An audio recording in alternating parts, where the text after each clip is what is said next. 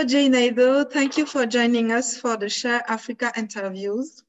You are an activist, was a former minister in your native country, South Africa, and now member of the board of the Mo Ibrahim Foundation. Could you please introduce yourself to our public? Where were you born? When? Tell us a little about your story. I was born in Durban. It's a city in the KwaZulu-Natal province of South Africa. My great grandmother came from the south of India to work on the sugar farms of uh, Natal. It was a time in 1864 when, in fact, slavery had been abolished, but they were practically slaves who came to work on those farms. And so I am the fourth generation descendant from her. And so I grew up in South Africa born in 1954 at a time when apartheid was tightening its shackles around the population that was not white and increasing its you know, oppression and repression of people in order that they serve the interests of a white minority. So that's the context in which I grew up. At the age of four years old, we were evicted from our home because we were the wrong color on the wrong side of the street. And that, in a sense, really made me really angry. And uh, I grew up with a lot of anger, like with millions of other Black South Africans, so South Africans who were white. And I felt angry about myself. I was angry with my parents. I was angry with the fact that wherever I turned, uh, you know, the doors were closed on me. And so it was in my, you know, in my teenage years as a 15 year old that I met a extraordinary charismatic student leader called Steve Biko. And this was in the late 60s when in fact in France, students were rising up against the status quo uh, across much of the world. There was a, a young people were saying, challenging the status quo against the Vietnam War in, in the United States, the rise of Black consciousness and Black power, the fact that racism was being challenged in a very real way, whether that was through the civil rights movement of Martin Luther King or whether it was the Black Panther movement led by Stokely Carmichael and Angela Davis. And in, in Africa, we are seeing the rise of the anti-colonial liberation movements. And so we were inspired by all of that. And so I remember being in a crowded church hall uh, in, in my teens, listening to Steve Biko. And the thing that he said then is something that remains very much in my head today, as if it happened yesterday. He said, You have nothing to lose but your chains because the mind of the oppressed is the main weapon in the hands of the oppressor. And that inspired me. It took my anger and it channeled it into a political cause. And that political cause changed my trajectory of life. And so I became an anti apartheid activist uh, in, still in school. I went into university, and that's where I was inspired to become part of the organization that Steve Biko had set up. And then in 1976, millions of us stood up, ostensibly to protest against the imposition of Afrikaans, the language of the oppressor, in our school curriculum. But in real reality, it was a rejection of the status quo. We were angry and that 1976 rebellion was the crossroads that South Africa faced.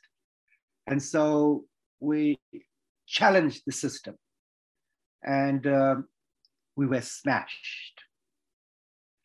And when we asked ourselves what went wrong, we realized that we had left behind our parents, we had left behind the peasants, we had left behind the workers. And so many hundreds of us left university at that time uh, to go back and organize. And that's what we did. We went back and we organized uh, people in the factories, in the shops, in the mines, in the villages, in the townships, in the universities. And we built up this mass struggle that challenged apartheid. And that's how I became the leader of the trade union movement.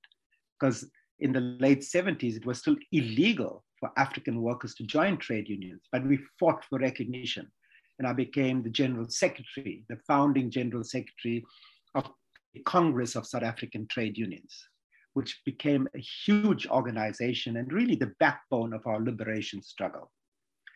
And when Mandela was released, uh, you know, in our conversations with him, he insisted that I join the parliament with other trade union leaders, and that's what I, I did. And I became the minister for reconstruction and development in his in his uh, cabinet, and then later the minister of communications. And cut a long story short, uh, that's how my life unfolded. I became involved in a global campaign to end malnutrition, affecting two billion people in the world, and then came back to the understanding and the reality that changing a system is not rocket science. You know, fighting for democracy, fighting for social justice, fighting for human rights. We are today at a new crossroads, but a crossroads not just for one country, the crossroads for ourselves as a humanity. On one hand, we have a pathway that would lead to increased destruction of our environment, our natural environment. We are in the midst of an ecological emergency. The COVID 19 pandemic is going to become an epidemic with many more pathogens and viruses released because of what we're doing to Mother Earth in cutting down our forests, in polluting and poisoning our soil, in you know, pumping plastics into the oceans that kill life in the oceans. And so, in a sense, we're going to enter a period of great uncertainty unless we change. And this is what faces us today. You, the generation of young people, have the opportunity to change that trajectory away from human greed and from our arrogance as humans that we have dominion over the world. We're just part of nature. We're not apart from nature. We are no more important than the butterfly or the bird or the fish in the ocean or the tree or the river. We are part of millions of species that share this planet. And we have to learn to live in balance with that planet and in balance between ourselves and all other species. And that's why for me, the challenge was not just changing the system and fighting for rights, but taking the responsibility to learn to live in harmony and balance and equilibrium with the great mother, which is our, which is our earth. And so that's why the challenge that faces your generation as young people is not just changing the system, essentially it is about changing the human being. If we really had to ask ourselves a question today, which is the virus that most affects the world we live in? And while COVID 19 may be a virus that challenges our human well being and public health, it has as much right to exist as we have. It is life. And so we have to ask ourselves the question what are we doing to destroy the blessing of a world that has been given to us? And how do we conduct ourselves in being good stewards of the Mother Earth that has been entrusted to us? And that's the challenge of young people today in the world. So thank you very much for this uh, detailed presentation. So um, you you talked about um, generation.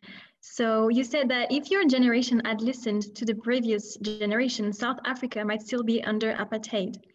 Do you think it is always necessary to challenge and to break the rules in order to create uh, social change? Well, my parents and all the elders in my community at that point said, if you get involved in politics, then you will end up, like Mandela, going to jail or being arrested or being tortured or at worst, you know, being killed. But at certain point, you've got to make a decision for yourself.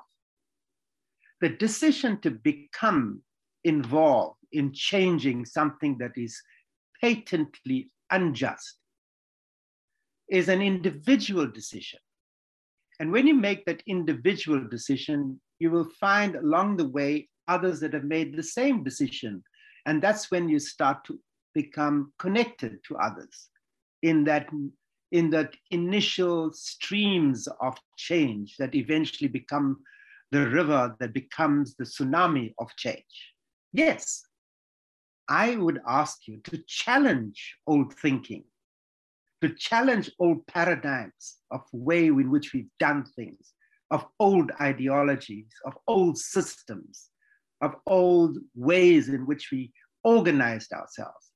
Much of our challenge today is the challenge of bureaucracy and inertia and vested interests. And those vested interests are not just in our economy, which is driven by the need to make profit and to make, and by our human greed, in a way that is a linear economy, we need to challenge it to bring it to a circular economy. And that is why we have to embrace the type of, of economy that is circular, that is able to regenerate the, the environment rather than destroy the environment. Therefore, clean energy or regenerative ways of growing agriculture away from the industrial chemical driven agriculture. So, yes, I am asking you as young people to challenge our thinking. And every generation has to find its voice, its struggle, its agency, and its destiny. We are at a crossroads today. And my generation, as, as the baby boomers, have held on to power longer than any other generation in human history. And we are sitting at the edge of an ecological emergency. We are sitting at the edge of a precipice. We cannot have business as usual. In fact, the, the model of development is broken. Uh, it was very relevant at the end of the Second World War when the decision to set up the multilateral system that became the United Nations saw development as a critical side of the coin of preventing war. But that is now 70 years old. The world has changed fundamentally. The digital revolution has changed the way we think, the way we work, where we live, the way we, way we organize our lives, the way we communicate. But we're still locked into a model that is 70 years old. It's like you're going out to drive and you're taking a car that's got a 70 year old chassis. Well, we need a new electric car today with new ideas, with new ways of how it operates. It'll still get you to a destination, but how it gets you there is different. And so I ask, in fact, and I insist that the time has come for us as my generation to pass the baton to younger people. We need new blood, we need new ideas. And that's why the idea of you as young people organizing yourselves in a different way, but around the same principles the principles of honesty, of integrity, of compassion, of forgiveness, of reconciliation, you know. Those are important principles that remain the same, they remain constant how we achieve the world that embraces those human values, well, those strategy and tactics are what you will have to decide now. And I know that as an elder, I will stand behind you to build the world that is there for our future generations. Because science is telling us all science is telling us that we now literally have 12 years in which to change the trajectory of human civilization. Otherwise, it's game over for us as a human species, not for, the, not for Mother Earth. Mother Earth has been here 4.5 billion years. We've been through five extinctions already, which are natural ones. This sixth extinction is caused by our greed, by our way in which we've far exceeded the planetary boundaries of Mother Earth to regenerate itself. And so the question really is not about Mother Earth. She's been here a long time. On average, it will take between 15 and 25 million years to recover from our stupidity. But she will recover. The question really is are we as a species going to survive? That's the critical challenge facing us in this generation that you are.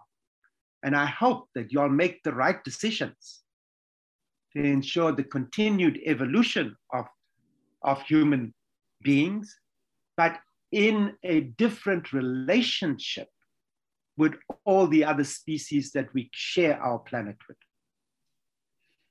Well, thank you very much. Um, so, just to follow up, um, we often say that environmental, cultural, and social change are very closely intertwined, as you've just um, shown it in what you said. Um, so, the richness of African civilization, cultures, and traditions um, are slowly being re- rehabilitated uh, over the last decades, uh, as well as other indigenous cultures from all over the world. Um, what do we need to learn from these cultures? Well, we have to learn everything. You know, our arrogance as a human species is that we believe that we have all knowledge. And you know, I come from a point of view which says my ignorance is far greater than my knowledge. And that if I want to have greater and go from information, which is freely available through the internet and through the digital revolution, and transform information into knowledge that I can use to advance the way in which my ideas are articulated.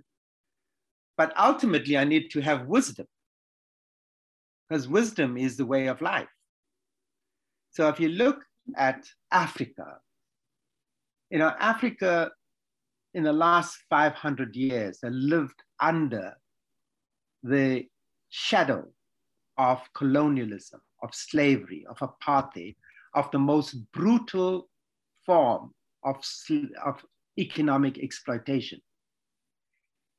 Africa is a continent that is the richest continent in the world.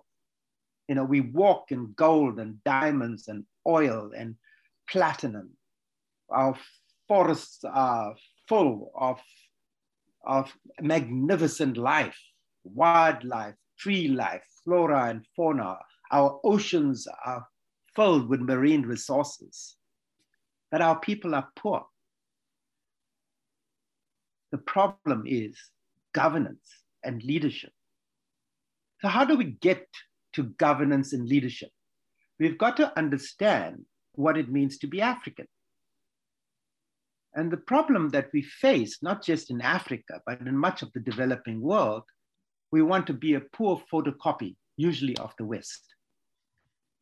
And we erase ourselves and our contribution.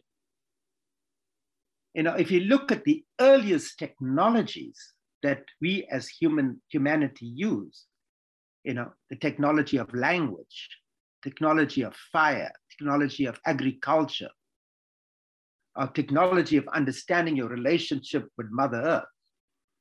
These are all African. At the end of the day, Africa is the cradle of humanity. In fact, we all are Africans. And we've migrated across the world, inhabited the world, and developed into different cultures, into different languages, and different religions, and different ways in which we see ourselves. And then we created that differences between us. But ultimately, African wisdom is we all come from one. There's only one source of all knowledge. And so, understanding what it means to be African is also building up the capacity of understanding what it means to be human. So, beyond what I what my color of my skin is, beyond what my religion or culture is or language is, beyond my status and you know and my in my gender, who am I? And that's what we can learn from indigenous wisdom and cultures. You know, my greatest lessons of life were not learned from textbooks and being in university. You know, as a trade union leader, I worked with hostel dwellers, migrant workers who came from the rest of the region to work on the mines or to work in, in the factories of South Africa under very brutal conditions. Many were illiterate, they could not read or write. But in fact, they were my greatest teachers of life. My education was life, not a textbook. And so you would get a lot of knowledge from listening to elders, particularly those that still remain deep in their culture and their traditions and the ways of living. You know, in many in you know indigenous cultures, for example, the Native American culture, you know, the grandmothers are the ones that make all the main decisions you know, the Iroquois in the United States think of life and decision making in the context of seven generations. Whatever decision we make now, what will the impact of that decision be in seven generations? Now, shouldn't we think intergenerationally? Or are we so selfish that we want to think and grab everything for ourselves? Yet, if you understand who we are, we are here for such a, such a, such a brief moment.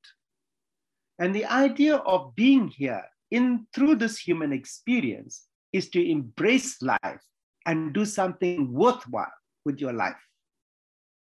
And being worthwhile is make, meaning evolving your intelligence that we've been endowed with, which, unlike any other species, it's an intelligence that allows us to make choices. We can choose to be good or we can choose to be bad. We can choose to be loving or we can choose to be hateful. That's a choice we have. And through that choice and that intelligence, are we making the right choices? And as individuals, as countries, as tribes, as different generations? And the answer clearly today is no. We see the rise of right wing populism and fascism. We see the corruption that is you know, strangling the lifeblood of democracy in all our countries. We see the arrogance of those in power. We see even in this pandemic in the last year, the 1% according to the UN Secretary General, Antonio Guterres, have made $5 trillion in profit when of millions and millions of people have, don't have food on their table. It cannot be just. It cannot be human. It cannot be what we talk, celebrate as civilization. And so, what we require today is a different way, and perhaps we go back to the beginning of the beginning.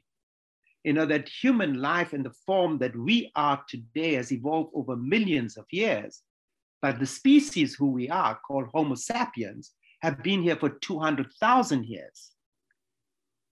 And in 150 years, we've almost brought humanity and we've brought Mother Earth to its needs Now ask yourself the question Have we earned the right to be here?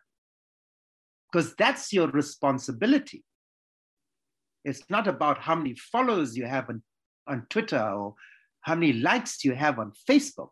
Is what kind of human being you are that evolves the consciousness of, uh, of humanity to understand its stewardship and custodian role in society. And that's why Mandela often said to, to, to me the most difficult journey you will make in life is the one from your head to your heart, from the arrogance of the ego, which is embedded in a cesspool of cravings, of desires, of attachments, to the seat of the soul, which is your heart, in which rests the real humanity, the real meaning of life, which is compassion, which is generosity, which is love, which is reconciliation, which is forgiveness, which is seeing the connection not just between me and human beings, but me and everything that exists on, on our earth. And that's what my hope is, is that we will evolve. And so the challenge of your generation as young people is not just to fight against what is wrong. And there's many things wrong. There are some things right. But to fight for and build and co-create what is going to be important for the future generations. And that is protecting and defending the blessings that we have of clean water, of land that is able to produce the food that ensures that we live well and we live healthily, to preserve our oceans and their resources, to preserve our forests, to preserve our wildlife and its magnificent diversity. That's your challenge, not the accumulation of money that ends up with the destruction of our environment and creating a world in which your money can't buy anything anyway. So we have to change that model of consumption towards a model of a circularity, of living in a way and working in a way and building economies in a way that regenerates the environment rather than destroys our environment. You you often talk about the, the great transition, which would be a social, cultural, and civilizational change in global society. How would you describe this ideal and how can we try to, to live with that? I don't think that I'm talking about it. I think it is happening. The great transition is happening. It's a civilizational transition because more and more young people are not interested in going into a in becoming a banker and to joining some big corporate and then driving some fancy car and having some suburban home with two you know two cars in the garage you know you know if i look at myself my wife and i have given our home in johannesburg to become a center for women and children because that's what we need to do and we are now living in a in a small house in a nature conservancy with four solar panels and water from a borehole. And it's enough for us. Question you have to ask is what is enough? So, what is the meaning of success? And we have to get away from this addiction to accumulation as success. In fact, the greatest success in life is becoming nobody, in which you understand that everything you've done in life is immaterial, but it's just a way in which you see life. That life is a flow of experiences. It's like a river. We think the river remains the same, but the river, river changes every nanosecond. That's life. Life is a flow of experiences. Some of them are very joyful and they make you laugh. Some of them are very loving and you feel warmly embraced. Some of them hurt you. Some of them are extremely painful. the way in which one gets to live is to see all of those experiences what you chose to have. And sometimes the most painful experiences you have are the ones through which you grow the most, you understand the most. And so the, the important goal in life is not to get stuck in the quicksand of human emotions and human trauma, is to rise above it, ultimately to rise above the narrowness of the mind, of the intellect, of even the body, and to transcend that into a greater consciousness of who we are. And that's when it becomes very clear that everything in life is connected. In fact, even quantum you know, physics today agrees that the end of all matter, whether it's us or a tree or a, a rock or a bird, is a vibration of energy. And that energy is the only constant thing. Call it what you want to call it. It's greater than us. You know, some people call it divine. You know, in Native Americans they call it Manitou.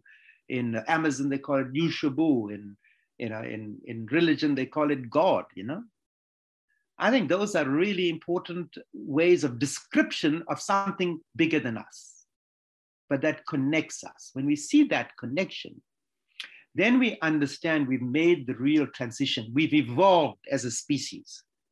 Transition is not having more and more gadgets, more and more applications, more and more followers on Facebook. Transition civilizationally is to a greater consciousness where I see the connection between you. And all of this technology are these tools to help me become a better human being to become what we call a supramental human being, going beyond the limitations of your mind.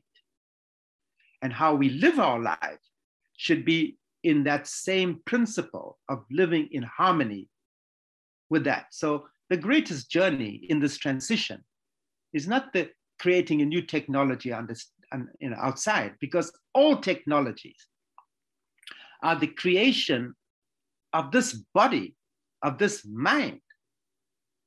Everything that exists out there started as an idea in this head and then became a manifestation of that. So imagine if we create the idea that every technology we create should be for the rising of the human consciousness. Imagine if we did that. If we went to plant food, we did it in the point of view that we'll build a relationship with the earth that the earth is us. We're not living on earth, we are the earth. Because the earth is a living being with life on a scale unimaginable, with billions and trillions of microorganisms. And those microorganisms give us the nutrients that when we plant a seed, it grows into the type of crops that we then eat and that create human cells that become us. So at the end of the day, we are a pile of soil because that soil has alchemized seeds to create the food that we eat. And then we are food. So the most efficient recycling that we should understand is Mother Earth. She has given us every single atom that makes up this body and when we leave this physical body, she'll take back every single atom. So understand that. And then will you go and poison the, the soil? Because you're poisoning yourself. So if you start to understand that as the basis of transition, then you will not do things that destroy world given to us to look after and that threatens the future generations. And that's the essence of the great transition. It's the transition within and making sure that you build an equilibrium between the inside and the outside. And then that allows you to transcend the narrowness of a mind that makes you feel you are superior because you're a different color or you have a different religion, you have a different culture, you have a different language, the arrogance of the human mind. it is possible to transcend it. And that is the great transition that will enable us to live in harmony on this planet with each other and with everything we share the planet with. Well, thank you again for this very inspiring words. Um, to follow up on what you said about women being the um, uh, kind of um, the um, sanctuaries for sacred and, uh, for example, grandmothers who took care of um, the education and everything. Um, you said that one of the big lessons you have learned over the years is the need to return to the sacred feminine. Um, so Africa is known for being the continent with the highest uh, rate of women entrepreneurs and um, yeah, women who take action. Um, do you think women are the future of leadership? I, you know, I think that the issue of, you know, the sacred feminine is a central plank of the grand transition we need in civilization. We have lived in extremely patriarchal societies for tens of thousands of years. And that has permeated the very DNA of how we live on a day to day reality. So, whether you look at religion, you look at politics, you look at business, you look at civil society, you look at the family, the notion that man has dominion is a flawed notion. In fact, it is the great flaw that has led us to all the divisiveness and violence that we see today in the world. And that has to be dislodged. It has to be eradicated. We have to eradicate toxic masculinity. And I'm not talking about just the, the rights of women. You know, as a trade union leader, we fought for the right of women not to be fired when they be, fell pregnant, which was a reality. We fought for the rights of women to be paid the same wage or salary for the same job. But the sacred feminine goes far beyond that. You know, that if you look at life itself, life itself is feminine. It's a feminine energy that creates life. That's why we call it Mother Earth. That's why women give birth to children and not men. So there have been differing roles for men and women. The role traditionally of men is that of the hunter, the protector, the guarder of the security of a community. But it was the grandmothers that held the power. So many societies were very matriarchal, or there was an intelligent cooperation between the sacred feminine and the sacred masculine. But we lost that as we became civilized in our own way, which created many, uh, you know, perversions of civilization. Toxic masculinity began to percolate that civilization to a point where women's role was reduced to that of reproduction, to being in, in the home, and being at the beck and call of men.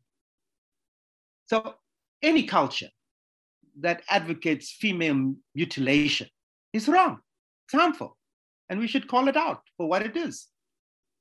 No one has a right to mutilate something that is created in the eyes and the image of the divine. So the relationship we're looking for in this great transition, which is happening at the moment, we as humanity have to decide whether we are going to be part of it. Because we just like, you know, I would describe humanity as, you know, we're like a bunch of fleas on, on the back of an elephant, you know. So we don't have dominion over anything. You know, it's there's something greater than us that will determine what life is. If we have that sense of humility, then we understand our role. That that we are now moving into an era in which we have to leave behind patriarchy in all its forms. We have to celebrate a new cooperation, intelligent cooperation between men and women and between humanity and every other species that exists on our planet. That's the, That's the true goal of your generation. And so, yes, I think we need to take a stand on anything that undermines the role of women. And so, if we want to bring nurturing, which is life, which is values, which is the idea of protecting the vulnerable, protecting everything that lives, it's a sacred feminine. A sacred masculine recognizes that and sees how it can work with that.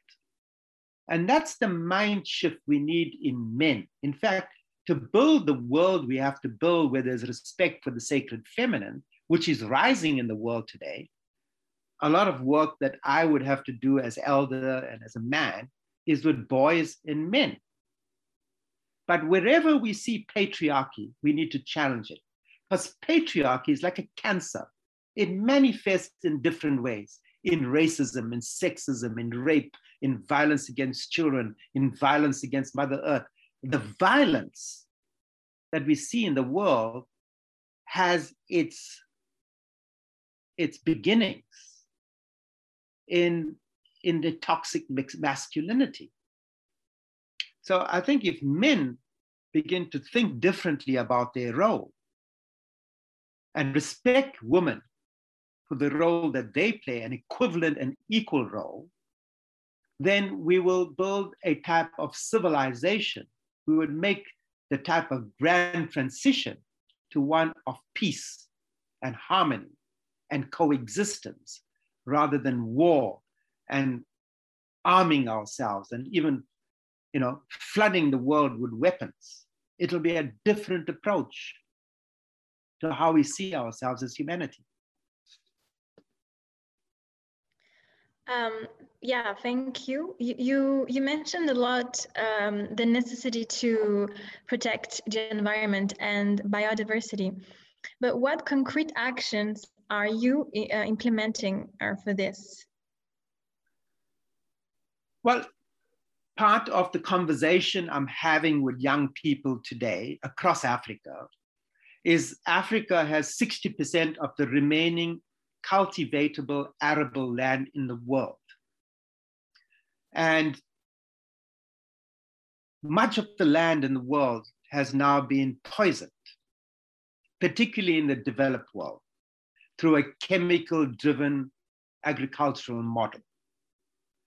And uh, if you look at the, the role of those chemicals and the origins of it, it comes out of making bombs in the Second World War. And so what we see is a continuing war through agriculture on Mother Earth. And now we see that the lands in many of these countries are poisoned and incapable of producing food that is rich in calories or nutritious. They are coming into Africa to grab our land. But Africa remains an epicenter of hunger, particularly Saharan Africa. And when I talk to women who are producing 90% of the food we eat in Africa outside countries like South Africa, these subsistence farmers, women, say, well, they don't have resources to grow food, but they know what to do. So we've got to look at the barriers that face women in particular and see how we can help them graduate out of subsistence farming and then into a regenerative model of agriculture. And so we've got to look at the barriers very closely. And how do we make agriculture a career path for young people? And so if we remove the barriers, which is give legal ownership to land to women, support them with microfinance in order that they can get build their seed banks, their nurseries, their you know their their irrigation, and help them get fair prices for their products and for their crops beyond you know the middlemen that take a lot of the profit. And we will see the end of malnutrition in africa you know, that today affects, you know, close to 240 million people. we could see Africa becoming the hub of feeding the world, plus restoring human well being and health, and increasing incomes of women. Because we know when we increase incomes of women, they will invest it in their nutrition, education, and health of their children. So there are many multiplier benefits of investing in women. And I want to, I, I'm working with many people in the world to try and see how we can create a regenerative, conservation driven model of agriculture. And that's one big thing. The second thing that I, I believe is a conversation we've got to have with young people. There are many elders like me who want to contribute, don't want to lead organizations any longer, don't want to you know, have a title for anything, but we have our experience of the good, the bad, and the ugly. And where we want to support young people actually find their voice and their agency and their struggle for the Africa that they want. And so we are constructing an intergenerational forum in which we'll bring elders together with young people and look at how do we organize? How do we build activism? How do we build the Africa that we are proud of? And our job is to listen to them carefully and to stand behind them, shoulder to shoulder. That's the commitment that I have made. And that commitment is making sure at the heart of it is how do we restore our relationship with Mother Earth and live in harmony and balance with her and everything else will then fall into place. Access to clean energy, access to technologies that allow people to build their own pathways of hope and opportunity. But I see the biggest contribution I can make as an individual today and an elder is to stand behind young people and to support them. Uh, well, thank you uh, so much. Now I have an, well, a more personal question for you. Um, you have worked uh, very closely with Nelson Mandela uh, and you knew him very well. And Mandela is one of uh, these figures who inspire a lot of people in the world. Um, so, in all the years of fighting and then working in office with him, what is, according to you, the best moment you shared with him? Could you tell us this moment, please? The best moment was every moment. that's a good question, but that's a good answer. but uh, you know, I think that uh, you know I was one of the first people that arrived at Victor Verster prison to pick him up when he was released in 1990, the 11th of February.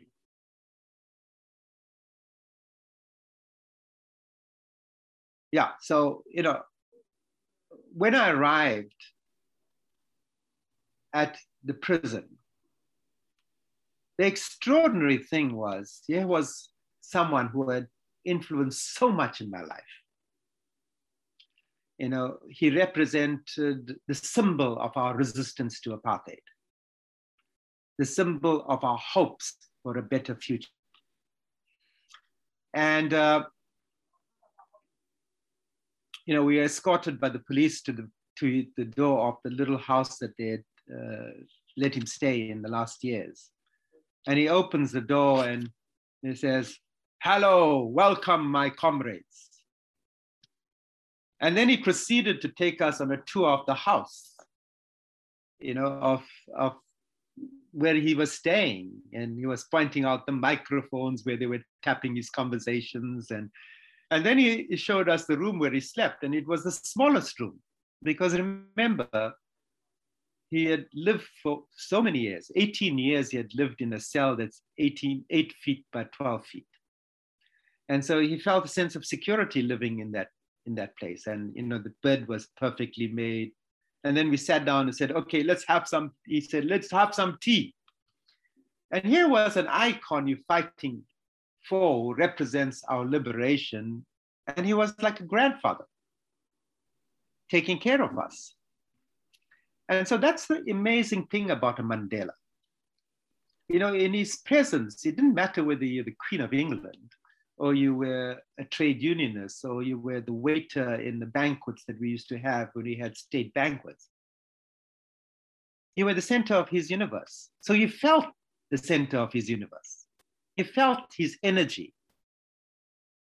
And, and that's the extraordinary thing about it. We ha- all have the capacity to find the Mandela inside of us, not to constantly look outside of us for another Mandela, you know. We all have the potential to become Mandela or to become an extraordinary human being. In fact, it should be ordinary to become extraordinary, Nikki. Mm. That's how we will change the world. And so, you know, Mandela was the type of person who always put the needs of others ahead of his.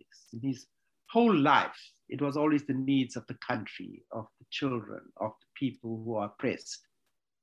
And you know, if we could just take a little bit of that and you know, selflessness and live that a little bit every day, and we'll build an armada of millions of little boats that will lift the tide of humanity into a greater consciousness. And so, yes, you know, I, I remember, you know, if you're thinking about Mandela and you're thinking about, you know, I, I was the Minister of Reconstruction and Development, and we were launching uh, Masakhane campaign, a big campaign about rights and responsibilities of citizens. And my, we were there with my wife and she, our two-year-old son. And Mandela was making the opening speech, and every time he, he tried to, open, you know, read his speech, uh, my son would run up and, you know, tug at his pants, you know. So the first time I went and I picked him up and I took him, put him in my lap. And the second time my wife went, put him in. The third time he went and ran to Mandela. Mandela took him and put him on the podium and said, This young man wants to make my speech. And so, yes, it, it, he had the sense of not feeling offended, but taking this, this interference, which many politicians would have seen as a, as a, a nuisance, and making it part of who he is. There's an extraordinary human being who radiated a positive way of living and thinking and making you want to become a better human being. So there are many stories like that, you know, uh, that he related to us and uh, shared with us. And, you know, his greatest, I think his greatest expectation was that we'll celebrate freedom, not just in the physical and material manifestation of freedom, but we really begin to, to in a sense, shake off the shackles that hold us down as human beings in the narrowness and arrogance and pettiness of ourselves, of our mind. And and I think that's was the great hope, and that's why I I continue to do what I do because I am part of those emissaries that are here to remind us that it's okay to be ordinary. In fact, being ordinary is really good, mm-hmm. but we've got to make ordinary mean something, mean something in the greater good that we want to do in this world to make our lives more worthwhile, to live with a greater awareness. And if we live with that greater awareness, then, you know, if, if we are coming back again into another human experience, we don't have to repeat the same trauma and suffering and pain. We've learned the lesson, we've passed the grade. And so the purpose of education should be to pass the grade to a greater awareness of everything in relation to yourself and in relation to everything that exists that you are surrounded by. And that's the lesson of Mandela. Um, I think uh, Clemence will, will agree with me. Um, the words you are sharing with us are particularly inspiring uh, because even when discussing issues as serious as the environmental crisis, you manage to keep an extraordinarily optimistic view and we want to know where do you find such strength and, and hope? Optimism. think about it. We're here for such a brief moment, even if you live for 100 years, in a context where the planet is four and a half billion years old. It's, you know, a billionth of a blink of an eyelid. Why shouldn't you embrace life, every minute of it, even the harsh moments of it? If you see it as a school, then yes, enjoy the lesson of life. You know, life is, it's like energy. It's a great energy. It's a tsunami. Imagine a cosmic tsunami. Now you either learn to surf that tsunami or you'll get crushed by it. You'll fall under the wave. And so if you live life in this moment, in this moment, I am talking to you as young people and I'm inspired by you. So I get my energy from you. I'm in this moment. If I'm thinking about the past and I'm thinking about what happened in South Africa to all our dreams, and I'm thinking, oh my God, what's happening there? The corruption, the hunger, the violence, the fighting. Then I'll, I'll be depressed about it. You know, so if I'm thinking about the future, but where are we going to? And COVID is here and it's changed the world. And I look at it and say, yes, yay, we want a world that is changed. And maybe COVID was sent to us to make us more aware. But if I keep thinking about the future and how bad it is, then I'm going to become anxious. I live in anxiety. But if I live in this moment, this moment, I'm talking to wonderful young people who inspire me and give me the energy. I take that energy. It's available to us all. Just draw on it. It's life. Don't be miserable. And at the end of the day, we are 100% responsible for our misery or our happiness. But you have to, you have to almost journey inside yourself, you know, beyond the mind and the body and the intellect, and you'll come to those that, that shadow we face within. And there's a way to transmute transmute, to alchemize that shadow. You know, there's no, there's nothing about negative or positive energy. It just is. It's positive, it's negative. You know, it doesn't mean one is good, one is bad. There's light and there's darkness. There's love and there's hate. There's tolerance and there's intolerance. It's your choice. You can choose to be miserable about everything and complain about everything. I can choose to say, oh man, that's an exciting challenge now. I think I wish I was 40 years younger. This is the most exciting moment to be alive. We are sitting at the edge of a precipice. We got no parachute, but we're going to have to jump into the unknown. We're the last generation, you are the last generation that has the understanding of what the future looks like with the means and the technology and the numbers. The vast majority of people in the world are young. In Africa, 60% of people, of 1.3 billion people, are under 25. You have the maths on your side if you're organized to make a different world. So you're the last generation that can save this humanity and with the means and the technology and the numbers to make it happen. So it's an exciting roller coaster that you should be going into. Let's enjoy the ride. Look forward to it. Break down all the, the barriers that you have imposed on yourself, because this human intelligence you're endowed with has the creativity to solve any problem that you face.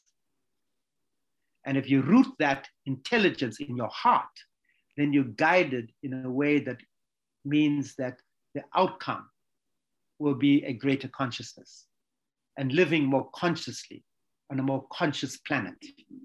And that is the goal of life. So enjoy the journey, enjoy the ride. Well, thank you for all this advice. Um, as we're reaching the end of our conversation, um, I would just like you to give, uh, well, if you could just give in one or two sentences a piece of advice uh, to the African youth, because as you know, Share Africa is an in initiative that aims at inspiring the youth in Africa. So, what would you say in like one or two sentences to these people who are listening?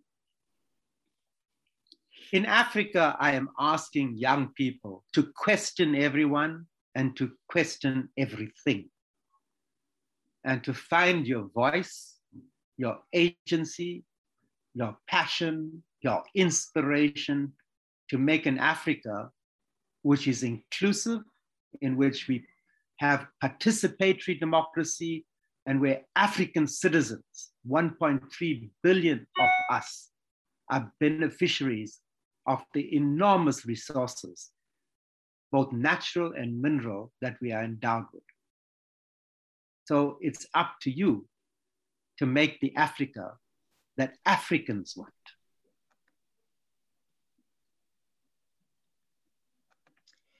Wow, what a nice ending.